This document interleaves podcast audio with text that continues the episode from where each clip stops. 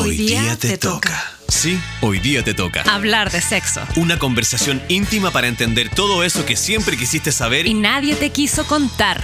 hoy día sí. Hoy, día, te toca. Soy Cata Ramírez, Soy Nico Aguirre, tus educadores sexuales favoritos. que es como que tu mejor amigo sepa mucho de... Sexo, sexo, sexo, sexo.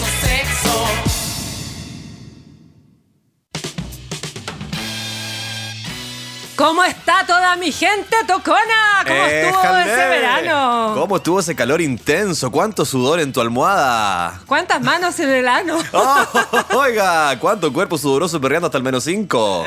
Amigo, te extrañé. Yo también, preciosa. ¿Cómo estás? Estoy bien. Qué bueno, estoy feliz de estar sentado aquí en este estudio de nuevo. De- ¿Qué querés de que te vuelta. De vuelta. Más encima que en febrero, la verdad que no estuvimos, pero igual nos dieron como caja. Sí, ¿verdad? Estuvimos ahí, estuvimos, estuvimos punteando, punteando, punteando. En, los primeros 10.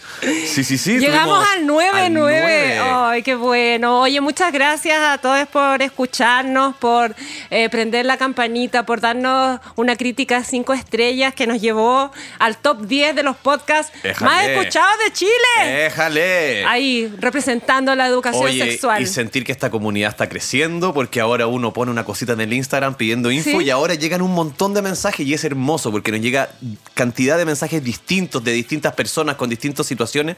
Así que vamos a tratar de hacerle y ponerle cara a todas esas respuestas para que eh, nos vayamos bien informados después de cada Eso, capítulo. nos llega mucho material, así que mm, gracias de nuevo. Eso. Gracias de nuevo. Oye, ¿cachaste la noticia?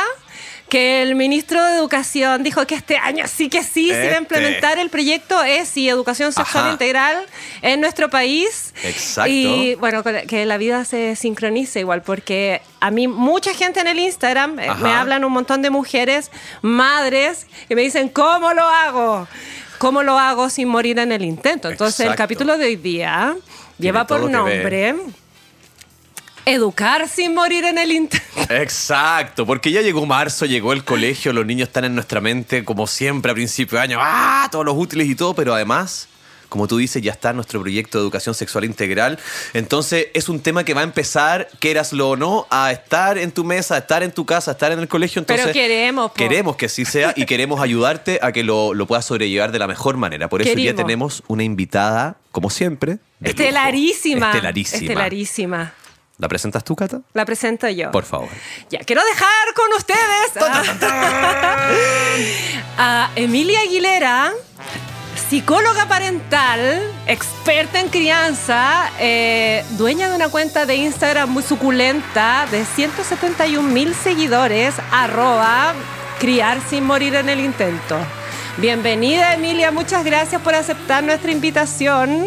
Muchas gracias. Una suculenta cuenta. Me, me gustó ese ¿Sí? término, la suculenta. La suculenta Es cuenta que nosotros somos unos pelagatos de Sí, las redes pues, la- sociales. nosotros paupérrimas. Aquí vamos, aquí vamos. Quizás al final de este año ya tengamos un poquito más de números, algo. Eso, pero tenemos una linda comunidad. Exacto. Entonces, queremos partir de la siguiente manera. Durante la infancia, ¿cierto? Es fundamental el desarrollo de una sexualidad sana y segura. ¿Estamos de acuerdo con eso? Donde el rol de los padres y no solo los padres, sino que las figuras significativas, eh, debe considerar un acompañamiento continuo con reforzamiento sobre todo positivo, entregando principios y valores. Pensando que, bueno, es algo que nosotros hemos dicho harto, que la sexualidad no es solo el tema del sexo, no solamente el tema genital, sino que también es un aspecto que tiene que ver con lo emocional, con lo relacional, eh, con la relación que tenemos con nuestro propio cuerpo y con las otras personas, incluso con, ya yéndonos en una bola más amplia, como con toda nuestra cultura. ¿Sí? Exacto. Entonces, quiero partir al tiro haciéndote una pregunta, o quieres hacerla tú más mejor. Eh, no, dale nomás, dale nomás. Yo estoy feliz acá, como soy el único que no tiene hijos, ni hijas, ni hijes. eh, también voy a estar un poquito aquí mirando. Tengo mis dudas, ¿ah? pero me encanta que este diálogo se, se genere entre las que saben. Ya, quiero preguntarte. Si es necesaria la educación sexual en niños pequeños, porque hoy día nos vamos a enfocar en eh, bendiciones de 0 a 8 años. ¿Sí? Si es necesaria, nosotros creemos que sí, pero ¿por qué? Nos gustaría tener una voz más como Especialista, por especialista, supuesto. académica, todo. Sí. Claro, igual primero ahí hay que especificar, pues como decís tú, la sexualidad aborda hartas dimensiones. Entonces, en general, cuando uno habla de educación sexual infantil o educación sexual integral, aparecen esta- estos grupos de con mis hijos no. que igual uno los entiende porque nosotros tradicionalmente tenemos esta visión de la sexualidad súper heterocentrista y coitocentrista y de lo genital. Entonces necesariamente imagina, educación sexual es lo mismo que bueno, dildo, Aprender a meter el dildo, y pene, como una claro, cosa así, cómo, claro. cómo te refriegas, cómo te masturbas. Entonces, primero necesitamos como deconstruir ese concepto, ampliar ese concepto entendiendo que, como decía, la educación sexual implica un montón de dimensiones que no es solamente reducido a lo genital y a lo coitocentrista, sino que también tiene que ver con la relación con el propio cuerpo, con la identidad de género, con la expresión de género, con cuáles son los roles sociales culturales. Y desde ese punto de vista es necesaria, obviamente, la educación porque es necesario educar y entregar a los niños las herramientas para poder desarrollarse de forma saludable en su entorno, considerando todos los elementos de su entorno. Así como a los niños les enseñamos normas sociales, les enseñamos cómo lavarse los dientes, les enseñamos a decir por favor y gracias. Esto es un elemento más, así como las vocales y datos de historia y matemáticas. Es- Esto también te pertenece y este es tu cuerpo y es así como te estás desarrollando, por lo tanto necesitas mirarlo, necesitas entenderlo, porque si no crecís cojo, po. hay una cosa que falta. Oye, y mm, maravilloso me parece, pero también yo entiendo que tú eres especialista, entonces obviamente que esto sale como muy natural y yo te escucho y digo obvio que eso es lo que hay que hacer, lógico. Pero los padres de hoy están preparados para hacer esto, como que sabrían responder esta pregunta tal como lo hiciste tú, o primero deberíamos quizás como educarlos a ellos o sugerirles tal vez que qué hacer, porque de pronto uno se encuentra con cosas de este mundo más moderno, más joven, y realmente no tiene las herramientas para poder entenderlo. Entonces uno quiere ir a cambiar al niño y en verdad el que debería ponerse al tono es, es uno, digamos. Es que además ahí hay como una incongruencia, porque están todos estos grupos con mis hijos no te metas, como que la educación sexual Porque ni yo me le meto con él, pertenece, claro, le pertenece a las familias, pero a veces uno como familia no tiene las competencias reales para responder o para abordar ciertas temáticas con ellos, ¿sí? Eso, claro. Entonces, en ese sentido, no sé cuál es como. ¿Qué, qué es primero en ese sentido? ¿Cachai? Como educar al niño o educar al padre. Como. Siempre es el padre, o sea, también puede ser un proceso en paralelo, porque finalmente si yo ya tengo, no sé, supongamos un hijo de 8 años, de 10 años, en que hasta ahora, producto de la mochila cultural, la carga cultural es muy fuerte, nosotros tenemos una herencia católica muy grande, entonces está esta cosa de la vergüenza, el no conocer el propio cuerpo, el tener una mala relación con el placer. Entonces, si ya tengo un hijo de 10 años y producto de esta carga cultural, yo no me he hecho cargo de su educación sexual, lo más saludable sería tener instituciones o instancias que se hagan cargo, que apoyen la educación sexual de mi hijo, al mismo tiempo que yo también me hago cargo de mi propia educación sexual. Porque yo no puedo postergar, ya bueno, voy a necesitar cinco años, voy a tener que terapiarme, voy a tener que hacer un montón de Claro. procesos para enfrentar esto distinto, pero no puedo poner a mi hijo en stand-by, ¿cachai? No lo Exacto. puedo dejar esperando Pero todos esos un años. cachito, no, no se, pu- no se puede, no se puede. Igual en algún momento nosotros tuvimos un capítulo que se llama Sinvergüenza, donde pasamos por encima de cómo abordar la educación sexual para niños y niñas y hablamos, hablábamos de eso, que no es necesario ser tan experto. Yo creo que este es un- el camino de la sexualidad, es un camino que es súper infinito y uno nunca deja de aprender cosas. Entonces, sin miedo como a transparentar que uno no es experto en todo, que hay cosas que no sabe y que si viene tu hijo a decirte como, oye, ¿qué significa, por ejemplo, ser eh, una persona no binaria? Y yo no tengo idea, como explícale, no lo sé.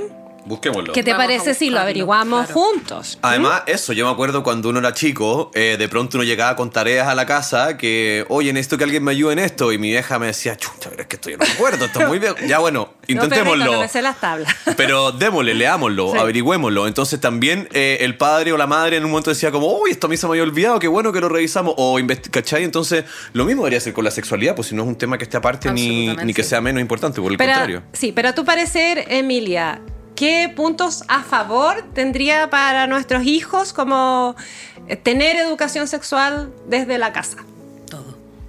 Todo. Eh, Digo, ¿para qué? ¿Cachai? Como... Es que por una parte cuando se aborda también la educación sexual junto con otros temas que están referidos al desarrollo de los niños, las niñas y los adolescentes, eh, esto incide directamente en el vínculo. ¿cachai? Entonces hay cosas, hay situaciones que van a ser brígidas a las que se van a enfrentar los niños necesariamente, van a ver o van a escuchar o les van a hacer o van a hacer. Y ya cuando tienes esa base, esa como bueno, acá en tu casa hay un entorno en el que puedes hablar, en el que puedes preguntar sin que los papás empiecen como a persignar y miren para otro lado y se hagan los giles y te reten. Entonces ya de partida ahí tenemos la base de la confianza, que es Sí. fundamentalísima en la prevención de abuso. Eh, por otra parte, también le das la oportunidad de conocerse y de conocerse sin culpa. En general, todos los adultos de nuestra generación, o sea, yo tengo 36 años, todos los adultos de nuestra generación y en particular las mujeres de nuestra generación, sabemos, porque hemos experimentado en carne propia, cómo es vivir con culpa tu cuerpo. Vivir con vergüenza, con temor, no atreverte a decirle al otro qué es lo que te gusta, qué es lo que necesitas.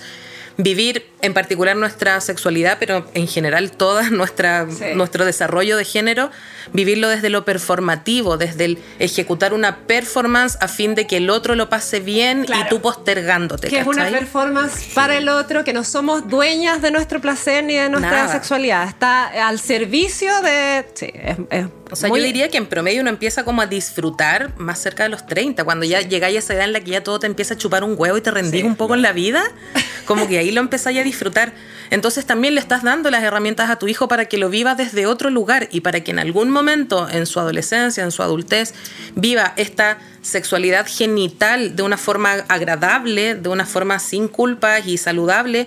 Primero tenemos que haber dado toda una base de los otros aspectos de la educación sexual. Totalmente, totalmente. Sobre todo de lo relacional, o sea, como nos relacionamos en nuestras primeras infancias con nuestros cuidadores, también de alguna manera determina la, la forma en que yo me voy a relacionar con mis eventuales parejas en el futuro y en la adultez. Yo creo que ahí también es súper importante los mensajes que podamos dar respecto de eso, de los, de los mismos vínculos afectivos, del cómo tratarnos, del tema de los límites, de, sobre todo el tema del consentimiento. Y que bueno que antes dijiste esto del, de las matemáticas, de los datos de historia, porque...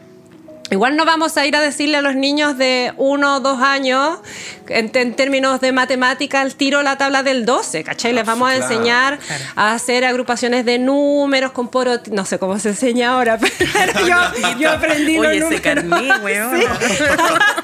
Espera que lo miro. Lanzamiento olímpico de la cédula. No dije, no dije abaco. por si acaso.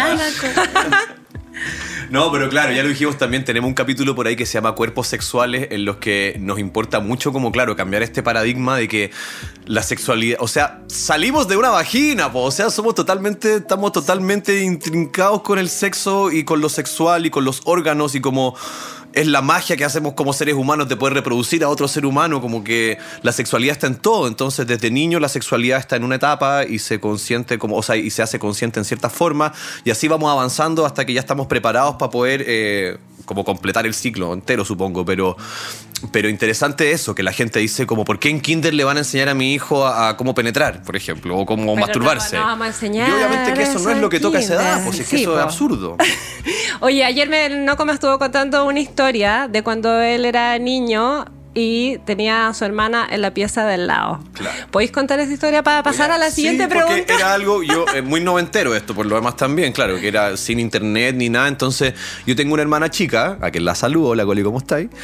Eh, y cuando yo era chico, tenía esta cosa que yo era más preadolescente, tenemos como 5 o 6 años de diferencia. Entonces, yo estaba en mi pieza y a veces decía como. "Ah, Mi hermana está ahora en la pieza al lado, hay un cuerpo, y de fondo yo pensaba, hay un cuerpo de mujer ahí al otro lado de la muralla, desnudo, ¿cachai? Como nunca he visto, yo nunca he visto uno. Entonces me provocaba como una curiosidad muy grande ese mundo con la puerta cerrada de la pieza al lado, como que era una, era una cosa a la que yo simplemente no tenía acceso, no sabía lo que era, entendía que era como muy, muy eh, pecaminoso intentar tener alguna relación con eso. No digo con mi hermana, ¿me cachai? Sino que con el cuerpo femenino como en, en la incógnita. Sí. Entonces, ahí yo se lo dije a mi vieja también, que también escucha este podcast, así que hola ama, que nunca hablamos de realmente de qué es lo que pasaba ahí, cuáles son las diferencias entre yo, ella, los procesos. Me imagino que en muchas casas hay muchos hermanos. Tengo la situación de unos sobrinos que son mellizos también, que se, que se acompañan en su crecimiento, que se ven los cuerpos y en algún momento empiezan a notar que obviamente son diferentes. Pero,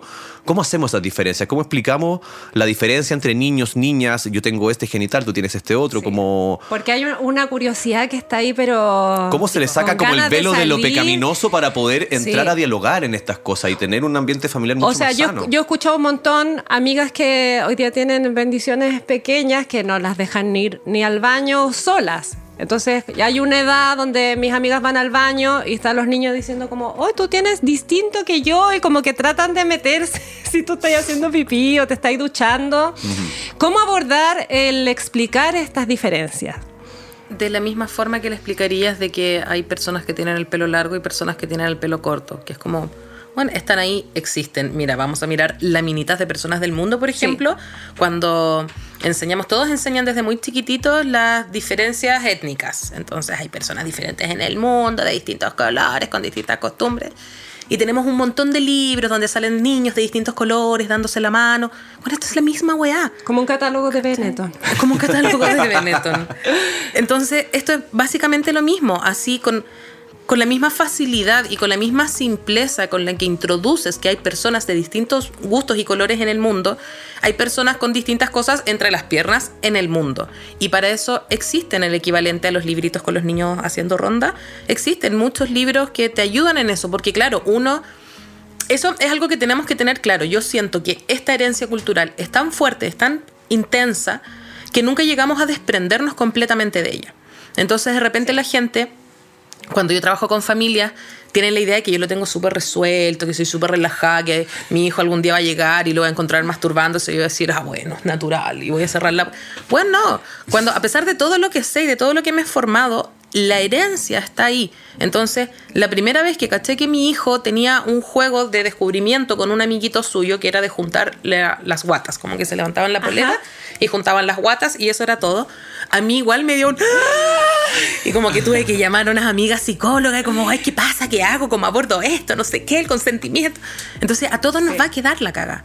Y en el momento en el que te queda la caga y que no sabes qué es lo que hay que hacer, recurre a los libros, recurre a la literatura, recurre a videos. Hay un montón de material. Ahí en particular yo siempre recomiendo el material del programa de educación sexual integral argentino, que encuentro que es lejos el mejor en Latinoamérica. Entonces te metí, buscáis en Google educación sexual integral Argentina y eso te va a llevar a una página donde está lleno de láminas, videos, textos, guías. Es maravillosa esa página. Y siempre con, con, gráfica, idealmente, ¿o no? Siempre con gráfica. Bien explícito en ese de sentido. De hecho, hay una recomendación a los padres, porque los niños empiezan con la, con la curiosidad de qué es lo que tienes tú, qué es lo que tiene mi mamá, qué es lo que tiene mi papá, qué es lo que tengo yo. Entonces, lo ideal sería que yo como madre, porque esa es una edad que se da en, periodos muy tempranos, dos años, tres años, lo ideal sería que yo pudiera como mostrarle, mira, esto es lo que tengo. Sin embargo, producto de nuestra historia nos podríamos sentir tremendamente incómodos con eso y como acá estamos enseñando sobre consentimiento siempre, no vamos a forzar tampoco a una mamá o un papá a mostrar sus genitales si no se siente cómodo. Entonces ahí se recurre a láminas, dibujitos, cosas infantiles, pero también a fotografías, porque necesitamos ver lo real. Nadie le muestra a un niño como solamente dibujitos de elefantes y nunca le muestra un elefante de verdad. Entonces, buscar láminas, por supuesto, láminas no erotizadas, no te vayas a meter a X video, no, van a buscar un video. Claro, también lo hablamos en ese capítulo, como el tema que tú estás diciendo ahora, como estos cuerpos eh, de madres y de padres que podrían eventualmente perfectamente estar en un ambiente eh, como desnudo con el niño y poder decir, mira, este soy yo, este eres tú, en la medida de que nunca eso pase a un tono como eh, más sensual, por decirlo, como que se eroticen esos cuerpos frente al niño. es tener una actitud mea coqueta delante del niño. Claro, o sea, podríamos decir que podría vivir en una familia que estamos los tres en la cocina cocinando desnudos, por ejemplo, hablando de esta cuestión y no pasa nada y está todo bien, digamos. Y podemos quizá abordar la sexualidad de una actividad cotidiana en la que desnudarse o mostrar las partes no tenga realmente que ver como con lo erótico, sino que con lo... Pero hasta donde el niño quiera igual, porque a lo mejor hay un punto donde los niños igual no quieren y ya no los podemos obligar a estar todos Es lo lindo que tiene en la este, casa. creo que nos va a horizontalizar un poco la relación en la casa sobre este tema porque nadie es tan especialista y hay unos que van a tener que bajar y, callarse y otro que va a tener que entrar a preguntar más y, y horizontalizar este diálogo para poder salir de esa trampa casera, digamos, de no saber cómo abordarlo. Igual ahí se produce, hay como una cosa media paradójica que es difícil tomar una decisión. Porque por una parte, en términos de el cómo entendemos el cuerpo y quitarle el tabú al cuerpo y la culpa y todo eso, sería maravilloso que todos estemos en pelota para siempre. Pero por otra parte, si todos vivimos en pelota para siempre, es muy difícil enseñar a un niño a poner límites sobre su cuerpo de él. No te puedes ir por la vida empelotando. Claro, claro. ¿Dónde sí, dónde no? Como que eso es lo más complicado. Mm. Ah, y ese ejemplo, por ejemplo, con el tema del beso en la boca, es muy parecido al estar como piluchos mm. siempre con personas adultas, aunque sean tus papás, porque en el fondo lo que hacía es como normalizar, estas conductas de cuerpo desnudo o de beso en la boca quizás con otras personas? ¿Cómo podéis explicar los límites? Con nosotros sí, pero con otros no, ¿cachai? Claro. Pensando que las situaciones de abuso iguales son gente que Ajá. normalmente está cerca de ti. Entonces, generar un vínculo de confianza con un niño no es tan difícil. Mm. Ay, sí, yo soy como tu tía. Además que les enseñamos a decirles tíos a todo el mundo. Oye, me gustó esto que dijiste del choque de guatas, porque creo que un, un- no me gusta tanto la palabra tabú, pero justo ahora no se me ocurre otra, del tema de los juegos sexuales entre pares y los juegos sexuales eh, con, o sea, yo me acuerdo mis juegos con Barbies, ¿cachai? Como que había una Barbie hombre y de hecho tenía un Ken que tenía como una especie de pirula y yo pensaba que solamente yo a mis tiernos 6, 7 años jugaba así, como que las Barbies follaban, qué sé yo. Y después me di cuenta que todas mis amigas habían jugado lo mismo, pero era un juego muy secreto. ¿Qué, qué hace uno como padre si se encuentra con una situación como esa? ¿Cómo, cómo orienta? ¿Cómo dirige? Canaliza. ¿Se le deja nomás que el... Em, es que igual los juegos, nosotros igual fuimos sexualizados súper chicos, ¿cachai? La- las gatitas de porcel, ya que estamos haciendo competencia de lanzamiento de weón. Hasta Nubeluz, yo me acuerdo que eran chiquillas con una falda así cortita, la chucha también, como todas Sí, esas po. figuras. Sí. Las Eh, gatitas... de- No, a mí no me dejan ver las gatitas de porcel. No, pues, pero había, había acceso a que contenidos que ahora se filtran mucho más. Claro. Entonces, dentro de los juegos sexuales existen dinámicas que son saludables, dinámicas que ahí está como el semáforo amarillo en el semáforo de la sexualidad, que sería como, mm, mira, vamos a poner ojo, podría ser algo, como podría no ser nada, hay que mirar y reguiar. Y hay conductas que son directamente nefastas. Cuando nosotros encontramos a un niño haciendo juegos sexuales, recreando juegos sexuales con sus juguetes, eso está en la parte amarilla del semáforo. Es como el- hay que poner ojo, no es necesariamente algo que, bueno, son sus dinosaurios culiando, está todo bien, ¿cachai? hay que mirar porque está llevando al mundo de la fantasía un contenido altamente erotizado. Que de hecho un niño, supongamos, tú hablabas seis años, hacer que mis Barbies follen, un niño no tendría que saber cómo se folla todavía. O sea, podría saberlo desde, pero no desde esta cosa erótica, ¿cachai? Entiendo, Sino desde una cosa más funcional. Sí, sí, sí. Ah, los cuerpos se tocan, filo. Claro, pero ahí esos juegos que yo también los hice, los, los llevábamos a lo oculto, lo cochino, lo. Ay, cosita. De alguna parte tiene que haber salido Sí, eso, De alguna parte salió. Claro. Y eso es lo que hace que esté en amarillo. El que vamos a mirar de dónde salió. Entiendo. Entiendo, entiendo. Y entre, y entre pares, Entre pares es esperable los juegos sexuales siempre y cuando cumplan con algunos criterios que probablemente ahora no me voy a acordar de todos. Eh, los criterios están fundamentados en el consenso, en el que no haya grandes diferencias de edad, en el que no haya grandes diferencias en las capacidades mentales, por ejemplo, entre si un niño es neurotípico y el otro es neurodivergente, un niño autista y un niño Sí. Eh, y que estos juegos sexuales surjan desde dinámicas de juego como de forma espontánea. Otros juegos. Claro, Cuando la por pelota ejemplo- de repente nos caímos y empezamos Y- unos cachos. sí, Ya, no- no sé si- Nos revolcamos, no, nos, nos- tropezamos, nos caímos y pasó ahí como. "Uy, sentí Claro, algo", no, pero por sé. ejemplo estamos jugando a la casa, vamos al supermercado, resolvemos y de repente ahí se recrea entonces eso que ocurre en la habitación de los papás y que es un misterio Mm. y terminamos jugando a la mamá y al papá. entiendo. Y estos juegos no tienen que tener un gran secretismo ni una gran planificación. Ya, entonces cuando se vaya mi mamá, nos vamos a ir para allá y, y vamos a jugar a la mamá y al papá. Ahí eso también sería Ya. una Y- conducta y de el- riesgo. El, único juego que sea, que sea ese. claro, y que no sea solo eso y darle y darle y darle, sino que... Ya, y por ejemplo, también pienso como un niño que, que integra estos juegos a su vida como una alerta amarilla o roja, lleve do- hacia donde Eso. otro niño que esté como en una, en una situación de in- inocencia, Verde, por así decirlo, y recreen estos juegos, ¿cierto? Como Sí, que po. nazca de la espontaneidad, de la inocencia y de la Claro. curiosidad, y no porque hay uno que, no sé, po, ha visto, ha experimentado, ha... O sea, con toda su letra. Ha sido abusado y lleve ese juego, ¿sí? Sí. Y a propósito de eso, ya ponte tú, yo tengo mi hijo, viene un amigo y yo puedo identificar conductas que a mí de, pronto no me parecen tanto en el amigo, por ejemplo. ¿Cómo se aborda eso? Que ya es igual es el hijo de otra persona, pues entonces, ¿cómo un poco sería lo más, sería ideal quizás hablar con los padres Sí, directamente? Ahí Como tomar nota un poco de lo que pasó sí, y... po. Intervienes, distraes, ¿cachai? Vamos a jugar a otra cosa, hacemos otra dinámica, sacáis de ese lugar y hablas con, con los padres. Bueno.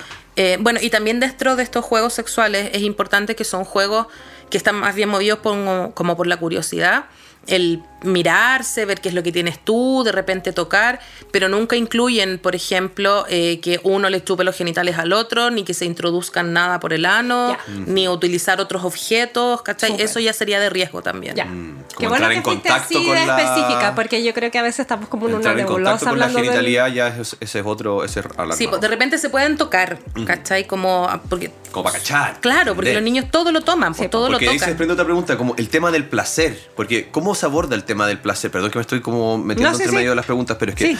¿cómo, se- ¿cómo abordaríamos este tema del placer en el sentido que lo encuentro complejo, que es como, date cuenta de que esto igual es algo eh, agradable, no sé qué, pero no puedes hacerlo en todas partes, ni aquí, ni allá. Entonces, es difícil porque yo creo que ahí en ese en el tocarse y sentir placer puede que se empiecen a desarrollar eh, conductas que se, que se reiteran, pues no lo sé.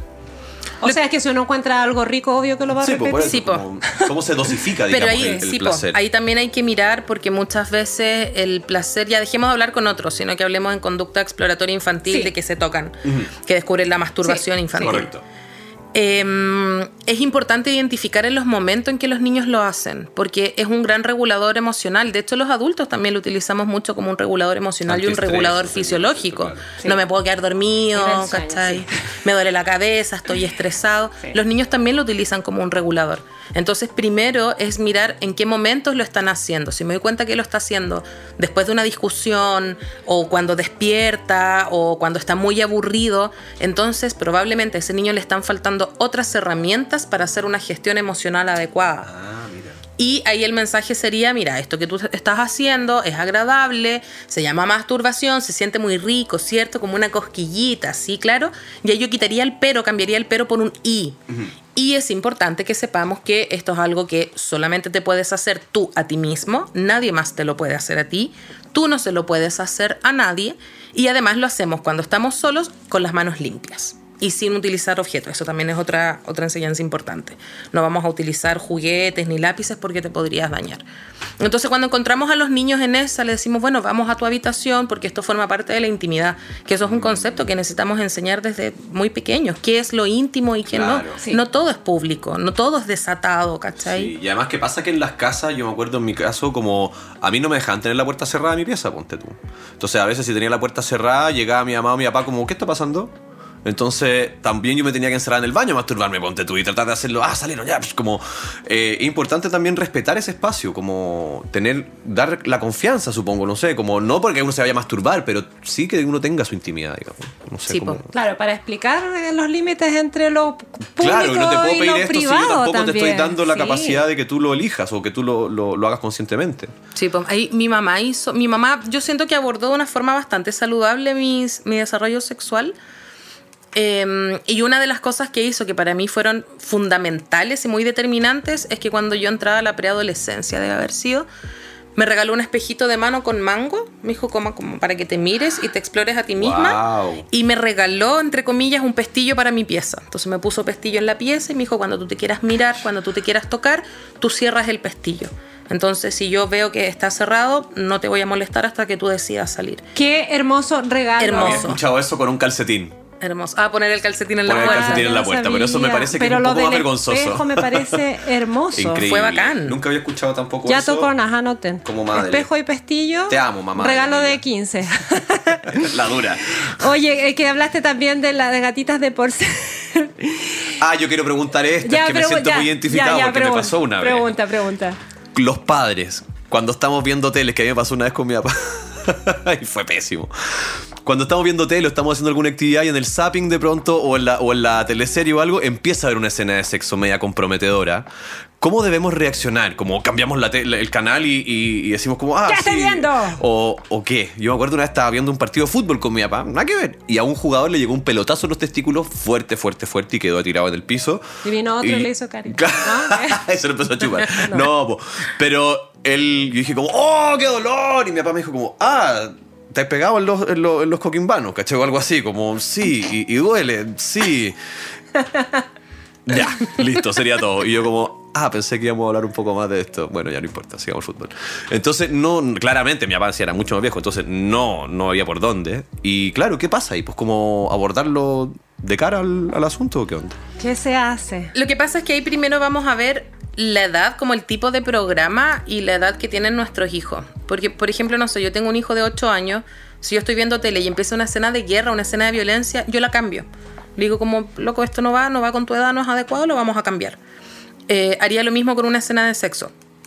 Aunque no sé en qué contexto posible podría yo estar viendo tele que hay una escena de sexo No, no como, sé, como ¿qué hora es? Porque ese niño está despierto. igual a veces pasa. O a veces puede Claro. ser de día, en la tarde, no sé. Sí, Em, entonces ahí yo sugiero cambiarlo y ver, estar atento a ver si hubo alguna reacción en el niño, si tiene dudas, siempre estar abiertos como al Como si tenías alguna pregunta, claro, tenías alguna pregunta respecto de lo que viste, ¿cachai? Tenías alguna duda, necesitáis más información, siempre nos mostramos con esa disposición, pero no los podemos exponer a un contenido erotizado en nombre de la educación sexual. No, por supuesto. No, ¿cachai? de ninguna manera. Pero yo De también acuerdo. creo que es, es bueno eso que tú dijiste, estar en disposición más que tomar la iniciativa. Si, oye, eso que vimos, voy a sentarme contigo en tu pieza a contarte sobre lo que vimos y a lo mejor el cabro Claro. chico ni siquiera le interesa, ni siquiera le prestó atención. tanto No atención como vamos a entregarle mayor información que la que ellos mismos están pidiendo igual. Claro. ¿Sí? Y ahí también es importante porque cuando estamos en un entorno de educación sexual integral en la casa, has ido entregando suficiente información como de forma natural, que nosotros estamos acostumbrados a la dinámica de antes de cuando se tenía la conversación. Sí, po. Entonces el papá se sienta con el hijito varón, la mamá con la hijita mujer, que eso ya es una estupidez primero hacer esa segregación por género. Eh, y es como, mira, vamos a hablar de sexo. Eso no es la conversación, no es un momento específico. Mm. So, está lleno de pequeños momentos insertos dentro de la cotidianidad. Claro. ¿cachai? Y también tiene que ver como con tu actitud. Yo creo que uno enseña mucho con el ejemplo. Sí. O sea, si yo me pongo como verde cada vez que alguien menciona una palabra, qué sé yo, obviamente mi hijo va a leer cuál es mi actitud respecto de la sexualidad de ese tema. Entonces, ah, no, como que mi mamá parece que ese tema la encrispa, voy a ir a preguntarle a mis compañeras del colegio. Sí, pues. Oye, esta pregunta, eh, cuando los hijos pillan a sus padres, porque claro, uno no puede exponer a los niños a contenido sexual, pero a veces los cabros son metidos igual. Sí, como- sin querer, a mí también. Sí, me sí. pasó, cuando los hijos pillan a los padres en, aquí en el ring, En el delicioso. en el delicioso, Qué horrible, bueno. ¿qué se hace? Es que me lo ¿Qué- imagino y me, Ay, como que me qué- cago. Es que yo prefiero, o sea, yo prefiero, o sea, ¿qué prefiero? ¿Hubiese preferido yo haber pillado a mis papás a que mi hijo me haya pillado a mí? Sí. Sí. Es que es horrible. Yo, yo pillé a mi papá y fue horrible. Horri- No lo puedo olvidar. Estaba no lo puedo- heavy. No, Estaba no, oye, qué bien lo pasaba esa mujer, weón, pero, que eso es lo que pero no, nos contó una brígido. historia así. Brígido. Eh, ya, a ver, antes del momento mismo en el que te pillan, vamos a establecer algunos criterios básicos que Ya. yo siempre necesito que nivelemos. Primero, tener relaciones sexuales en la misma habitación con un niño, niña, una guagua, un lactante, aunque tenga dos meses y no se entera de nada, es abuso sexual. Es una conducta de riesgo dentro de la sexualidad. No puedes tirar ni tener conducta erotizada Claro. en la misma habitación que un niño. Porque lo estás exponiendo a contenido erotizado y eso es una conducta de Claro, abuso es absurdo sexual. pensar que a los dos meses uno no está absorbiendo nada como, como, Claro. como infancia. Y además de que igual te metes en la dinámica que, claro, a los dos meses no se da cuenta de nada, pero ¿en qué momento? No te vas a dar cuenta en el momento Cuando en el que se se empieza. empieza a dar cuenta, ¿cachai? Y que hay una Entonces, serie de sonidos y estímulos eh, sensoriales Sí, que po. no necesariamente son eh, como irracionales. o sea, uno jamás haría, por ejemplo, bueno, esta guagua tiene dos meses, no se entera de nada, así es que voy a poner una porno en la tele. Nadie haría eso porque dice como, bueno, es una estupidez. No le pasaría ahí un dildo a una guagua, aunque tenga dos meses o cuatro meses y que no se entere lo que es un dildo, no lo harías. Porque no es contenido, entiendes que no es su- contenido claro. adecuado.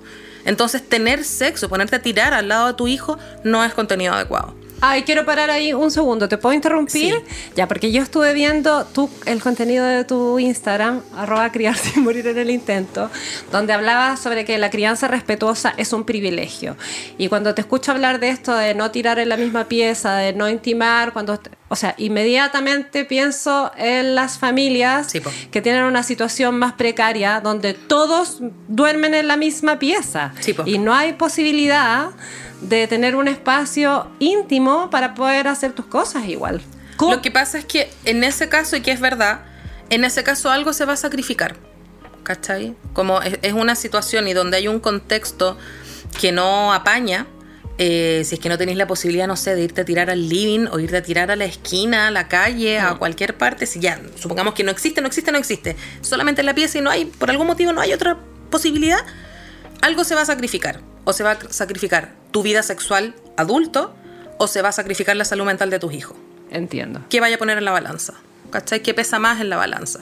Y ahí siempre vamos a verla primero por los derechos de los niños. De todas maneras. ¿cachai? Siempre es el bien superior del niño. Entiendo. Entonces, tenemos eso de base, que eso yo siempre lo tiro y yo sé que eso genera mucha culpa porque todos o casi todos han tirado alguna vez al lado del cabro chico y es como que, oh, por Dios, esta mujer me está diciendo abusadora. Es un contenido súper fuerte y es cagaste, violento, po. ¿Qué pero que uno lo tiene que cagaste. decir así, Ya. perdón. Listo. Lo, lo te quiero mucho. Pasó, pasó ya, vamos. Segundo, em, muchas veces los papás se ponen a tener relaciones sexuales en sus piezas y dejan las puertas juntas o un poco abiertas porque tienen la Sí, intención de escuchar a sus hijos. Sí, si es que despiertan, si es que lloran, si es que se mueven. No te vaya a enterar. Si está ahí así como arriba, galopando un orgasmo, no te vaya a enterar de que hay un niño levantándose. Entonces mejor cómprate un monitor de guagua, aunque tu hijo tenga 8 años. Compra un monitor de guagua, lo dejas puesto ahí y cierras la puerta con llave. Y una Nadie cerca eléctrica alrededor de la una cerca eléctrica. Y, pero aún así ya, algo pasa, te encuentra, lo primero te ve o de repente puede ser que te escuchan y que los niños se angustian mucho porque se siente como un dolor, entonces la mamá lo estaba pasando mal, se estaba quejando, ¿qué le estaba haciendo a mi papá? Entonces, primero es cuando el niño te encuentra, no le vas a responder enojado, sale, ándate, ándate de la pieza, no sales, anda. Sino que es como, oh, oh, por Naturalidad. Dios. Oh. Claro, me voy a tapar, voy a decir, anda a tu pieza, yo voy a ir ahora para allá Eso hizo mi mamá. y vas detrás de él y le dices cómo te sientes, con lo que viste, bla, bla, bla. Dependiendo de la edad del niño, probablemente es un niño que ya sabe lo que es una relación sexual, porque Ajá. somos familias de educación sexual integral. Eh, entonces vamos a abordar, bueno, sí, esto es algo que nosotros hacemos con tu papá, bla, bla, bla, te pido disculpas, no debiste ver eso, no debí dejar la puerta abierta, cuéntame si tienes dudas y cómo te sientes. Muchas veces a los papás nos come la ansiedad porque queremos en ese momento resolverlo todo. Dímelo todo y yo te lo respondo todo. El niño necesita procesar igual, es Sí. una situación impactante. Entonces te va a decir, no, no pasa nada, está bien, o se va a poner a llorar, ahí vamos a consolar y el día siguiente lo vamos a poder abordar. Eh, siempre, nuevamente, estar atentos a las señales, qué es lo que pasa con el niño, si es que son niños que tienen acceso a Internet, empezar a paquear cuáles son las búsquedas que está haciendo en Internet, porque de repente un niño por vergüenza no le pregunta a los papás. Claro, y busca por aquí, por Entonces, allá, como claro, eh, mujer quejándose No, horror, desnuda. Me duele la cabeza en Google, como te Sí, vaya a po. morir. Y va, y va a buscar en Google mujer quejándose desnuda y la web lo va a tirar a páginas porno, po, po, ¿cachai? al tiro. Entonces estar atento a cuáles son las búsquedas que hacen y siempre cuidando de no, tras- no transmitir el mensaje ni de que el hecho de él haber entrado es su culpa. eh, sino que, claro, vamos a reforzar el tema de golpear la puerta y eso, pero darte cuenta que por algo ese niño pudo entrar a tu pieza, o sea, hay algo que tú tienes que mirar también. Eh, y que no es algo sucio ni que es algo malo, pero sí también puedo transparentar la incomodidad, como, ay, me siento un poco incómodo, no sé cómo te sientes tú. Claro, Sí, fue algo eso. raro, todo, claro. Y estará bien, en ese momento, o, o en el fondo ese niño ya sabe que desde esa relación, por ejemplo, pueden hacer, que fue lo que a mí me pasó, yo, me- yo pillé a mis papás y mi mamá eso me dijo, como que reaccionaron, me dijo, anda, yo me fui a esconder, me escondí bajo la cama y ella me fue a buscar y, y me dijo, ya, ¿cómo está? Y yo me sentía muy raro y yo le decía, no quiero tener un hermano. Ay, Chanchito. ¿Cachai? Yo no quiero un hermano, no quiero un hermano. Y mi mamá como, tranqui, no, nosotros siempre. tampoco. Claro, exacto. Y como que ahí, Esto es pero un simulacro. me costó mucho entenderlo. Me costó mucho entenderlo, claro. Entonces, eh, ¿será bueno establecer en ese momento o, o cuándo se, Lo que pasa es cuándo que, se habla de las abejitas? claro, lo- Nunca se habla de las abejitas. Nunca se habla de las abejitas. Nunca. no, pero Nunca. normalmente ahí tenemos, cometemos el error de que enseñamos qué es la copulación y le ponemos algunos títulos como algo que hacen los adultos, lo que es mentira, los adolescentes también lo hacen, algo que hacen los adultos que Cuando se, se aman, aman, claro. mentira. Eh, también yo tiré con hueones cuyo nombre ni siquiera conocía, nuevamente una mentira. Y es algo que hacen los adultos para tener hijos. Mentira. Tengo un solo hijo y he tirado muchas más veces en mi vida.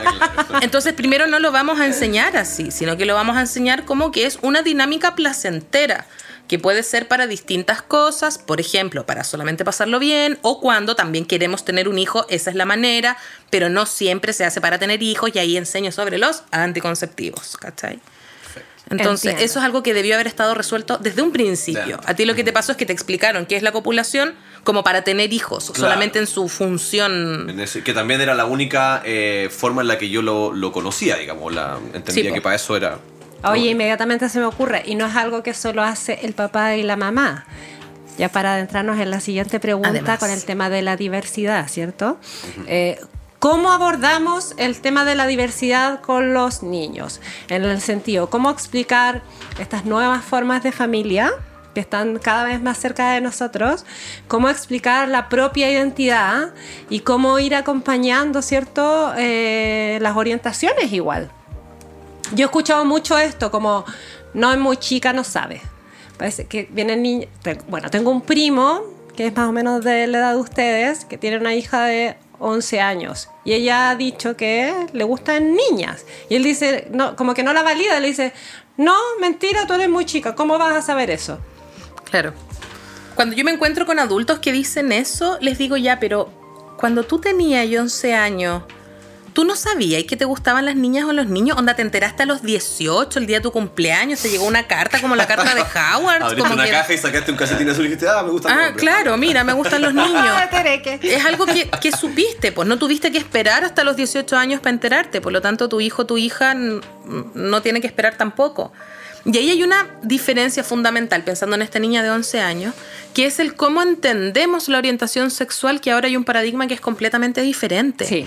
Antes nosotros lo sentíamos como que tenía que ponerte el sombrero seleccionador, ¿cachai? Como soy lesbiana en mi caso, o soy heterosexual, o soy bisexual, ya si era muy mente- una familia muy mente abierta, porque mi vieja, por ejemplo, aún siendo todo lo mente abierta que era, la loca decía, la bisexualidad es una etapa mientras te decides. Lo que tú decidas va a estar bien, pero no era como una tercera opción, ¿cachai? Sino que era un proceso intermedio. Entonces nosotros, adultos, tenemos esta idea de la... Mezclada la orientación con la identidad. Claro. Entonces nosotros tenemos la idea de que es algo que en algún momento determinas, defines y te casas con eso y te casas para siempre. Y ahora ya no se entiende de esa forma la orientación sexual, sino que es algo que podéis ir para allá. Es como un espectro dentro del que te puedes mover y, Y puedes experimentar. Claro, Sí. podéis ir para allá, para acá, para el lado, para el otro lado y está bien. Y a todos los cabros les parece súper bien que a los adultos nos explota la cabeza con esas weas. Como que si de repente le gustan las niñas y después los niños y después los, los dos y después nadie. Ahora un adolescente es como, ah, bueno. En cambio, nosotros cuando vemos lesbiana embarazada, es como, no, pero si tú eres lesbiana, ¿para qué? Como que nos explota una wea. Entonces, primero, para introducirla, como estamos pensando en 0 a 8 años, para introducirlo, em, este concepto de la diversidad de género, los niños debiesen saber siempre que existe la diversidad de género, así como desde siempre tú le enseñas que existen las jirafas. No esperas a que tenga una edad determinada para decirle, bueno, mira, vamos a Independiente de que la haya visto o no, digamos. Claro, tú se la enseñas. Para eso hay, eh, hay libros, yo recomiendo en particular, hay un libro que a mí me gusta mucho, que se llama Mi familia es de otro mundo, de, no me acuerdo si es Celia o Cecilia Blanco, em, que pone distintos planetas con distintas configuraciones familiares, entonces como, mira en qué planeta estamos nosotros, por ejemplo. Y ahí tenemos familias homoparentales, tenemos metemos también la- la diversidad familiar.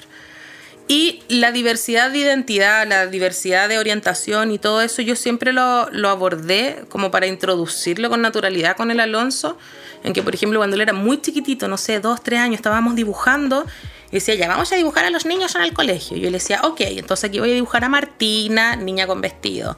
Voy a dibujar a Francisca, niña con pantalón. Voy a dibujar a Fermín, niño con vestido. Y como que siempre le metí como que todo era posible.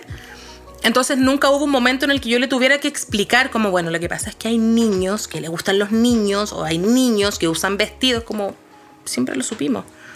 Entonces yo creo que desde muy temprana edad eh, introducirlo lo podemos, si no sabemos cómo hacerlo, a través de cuentos, de libros, de videos. Hay un montón de bibliografía respecto de la diversidad sexogenérica.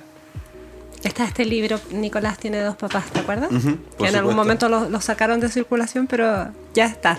Oye, pero pienso también en todos estos contenidos que están en YouTube, porque tengo una sobrina que tiene cuatro años y los contenidos que ven, igual yo veo que son, a pesar de que estamos en el 2023, súper rígidos, como las niñas se maquillan y las niñas son princesas. Y la otra vez fue a mi casa y vio que mi hijo se estaba preparando para ir a un carrete y él figuraba con su crop top de malla y se estaba aplicando glitter en los ojos y ella estaba así como...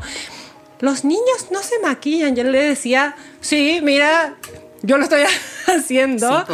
Sí, es- y por otro lado también está la contraparte de todas estas películas que están hoy día intentando co- incorporar otras figuras, otras, o sea, el, bo- el- esta película de Buzz Lightyear que no sé bien qué es Ay, que que quedó la cagá por el y que- beso de un segundo y, medio. y quedó la cagá. Qué chucha. Lesbianismo expuesto. Weón, pero ¿por qué le meten a los niños esto en la cabeza? Los niños quieren ver cohetes y no quieren ver besos. Concha tu madre, Disney, weón, lleváis viendo besos toda tu vida y justo ahora te diste cuenta que eso no era lo importante. Hay que mirar bien cuáles son los contenidos de nuestros hijos. Yo no me puedo solamente limitar a, ah, bueno, es apropiado para su edad, así es que que lo vea. Yo necesito verlo y necesito verlo a través de las gafas del género. ¿Qué es lo que esto, cuál es el mensaje que está entregando? Por ejemplo, hay una caricatura que a mí me gusta muchísimo eh, desde el punto de vista de género, no solamente de crianza respetuosa, que es Bluey, que es una perrita con su hermana y su papá y su mamá. Entonces, además que me gusta mucho porque los locos son full crianza respetuosa, tienen la particularidad de que Bluey es azul, la perrita, Ya. no tiene pestañas, no tiene moño. Si lo ves así nomás, normalmente desde lo tradicional diría Sí. es un perrito. Y su hermana es naranja, no tiene pestañas, no tiene moños, no tiene nada. Su mamá sale a trabajar, el papá se queda cuidando a las niñas, entonces hay una construcción del género mucho más relajada en ese sentido. Entonces la responsabilidad parental implica mirar por lo menos un capítulo completo de estos nuevos monos que empezó a ver tu hijo con las gafas del género, ver cuál es el mensaje que está entregando acerca de los roles del género, de la identidad de género y filtrar también y explicarle y decir, bueno, lo que pasa es que es necesario hablar con nuestros hijos desde muy chicos de qué es una construcción social machista. Históricamente se ha entendido que las mujeres son así y asá, pero pueden ser de esta otra manera.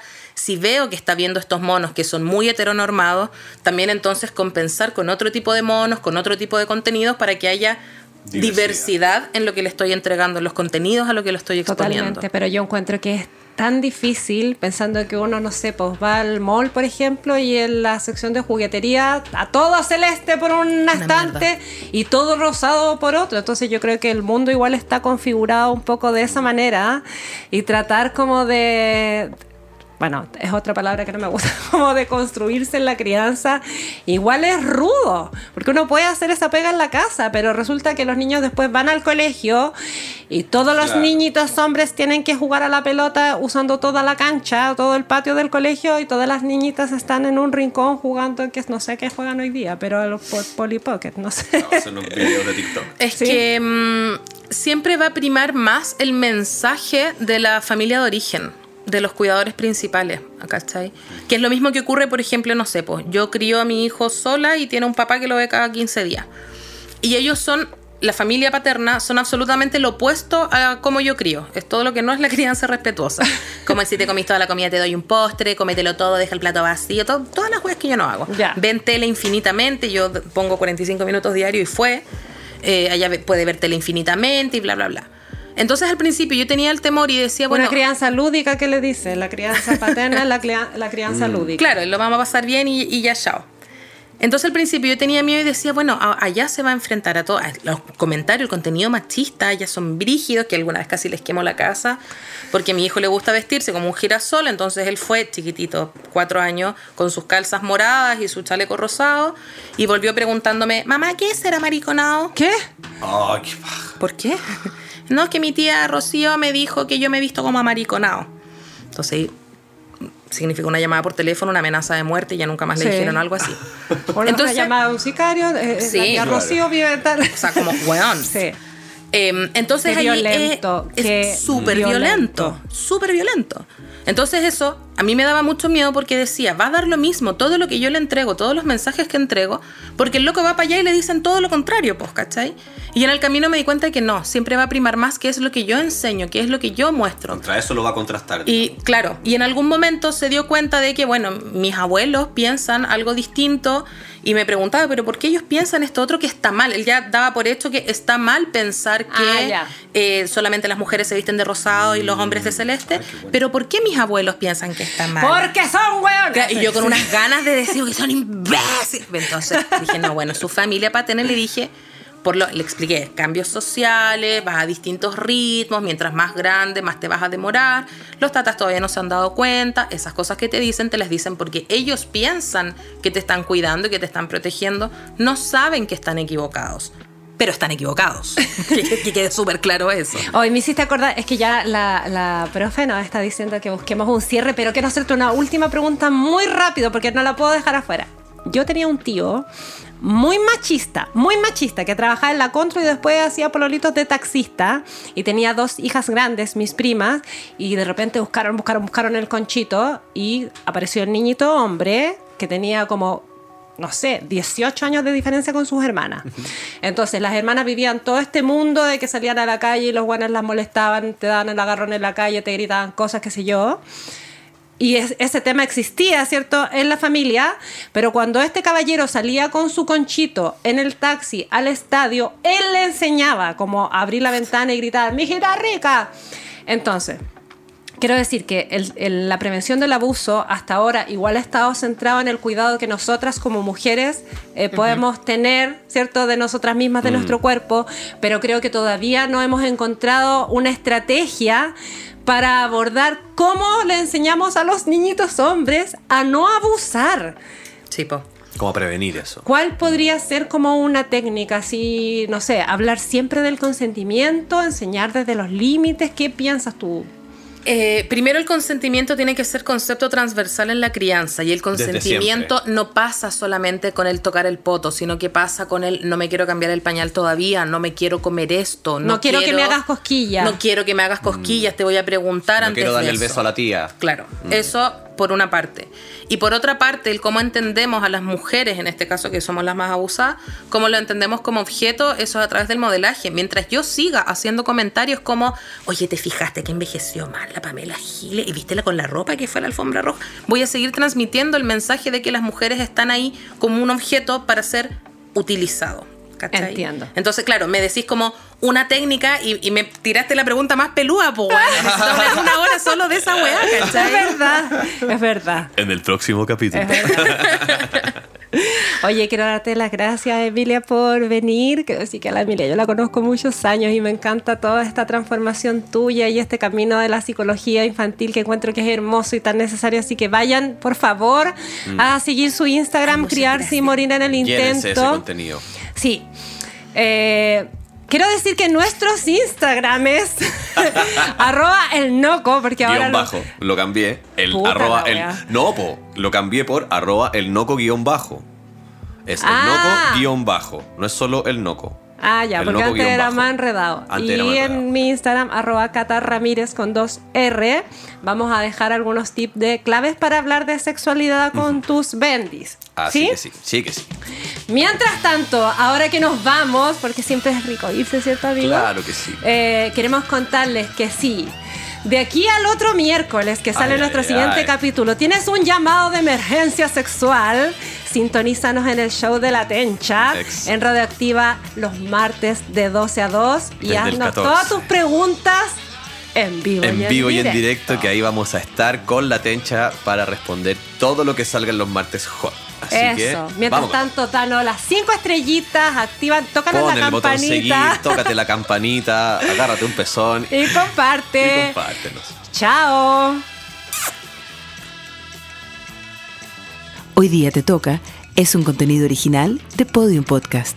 Para escuchar más conversaciones como esta, entra a podiumpodcast.com, Spotify o donde escuches tus podcasts. Síguenos en nuestras redes sociales y búscanos como Podium Podcast Chile.